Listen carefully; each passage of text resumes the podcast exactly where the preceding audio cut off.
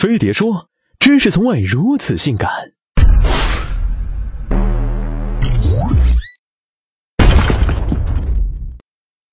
富士康，全球最大代工厂，既为苹果生产数量庞大的 iPhone，也给宝马、奔驰提供汽车零配件等，并生产自主品牌富士康牌的电脑和手机。但富士康不止专做代工，还投资乐视 TV 进军网络电视，组建技术团队研发纳米科技、无线网络技术等，目前专利已达六万多件。富士康遍布祖国大江南北，内地厂区已超过三十个，在全球则有二百多家子公司和派驻机构。有些地方政府为吸引富士康来当地建厂，不仅提供土地、税收等优惠政策，还保证劳动力输送，甚至强制职校学生到富士康实习。目前，富士康拥有一百二十多万员工，男女比例七比三。他们转正后每月基本工资两千元，通过加班能拿三千左右，赶上新版 iPhone 发售的旺季，则能拿四千以上。富士康的基层员工普遍有以下特征。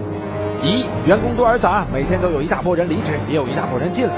没法形成固定的交际圈。二每天基本都在做工，工作无聊到爆，慢慢变得隐忍而麻木，如同行尸走肉。三他们没什么文化，也没啥职业技能，但因为是流水线工作，在富士康也学不到什么。四部分员工经常要忍受噪声、粉尘、高温，也接触酸、碱、铅水、镍等危险品，挣的是扎扎实实的血汗钱。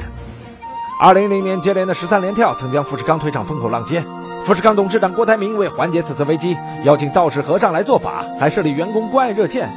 以解决基层员工的心理问题，并将员工的基本工资从原本低廉的九百六十元逐步上调至两千元。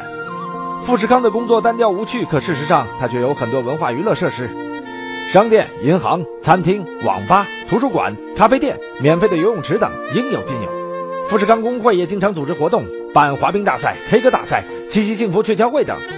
富士康里更设有 IE 学院，以获得国家承认的从大专到博士学历。学员由各部门推荐，免费选修。其园区附近更是 KTV、电玩城、麻将馆的密集之地。两块钱一手的练歌房，四块钱一次的五 D 影院，十元一次的按摩，还有价格不便宜但刺激的赌博游戏和环境简陋但生意火爆的迪厅。富士康工人的夜生活不求别的，能发泄就够了。中国有两点五亿农民工群体，他们只有小学、初中文化程度，经过一两天的培训就能在富士康上岗，每月赚个三千块，拿血汗劳动和青春年华换点收入养家糊口，这就是富士康的价值。富士康只是中国众多代工厂中的代表，是中国作为世界工厂的一个缩影。那些农二代们，他们远离家乡，漂泊城市，想努力改变未来，却心有余而力不足。就算离开了这个富士康，不过又是走进了下一个。我要飞。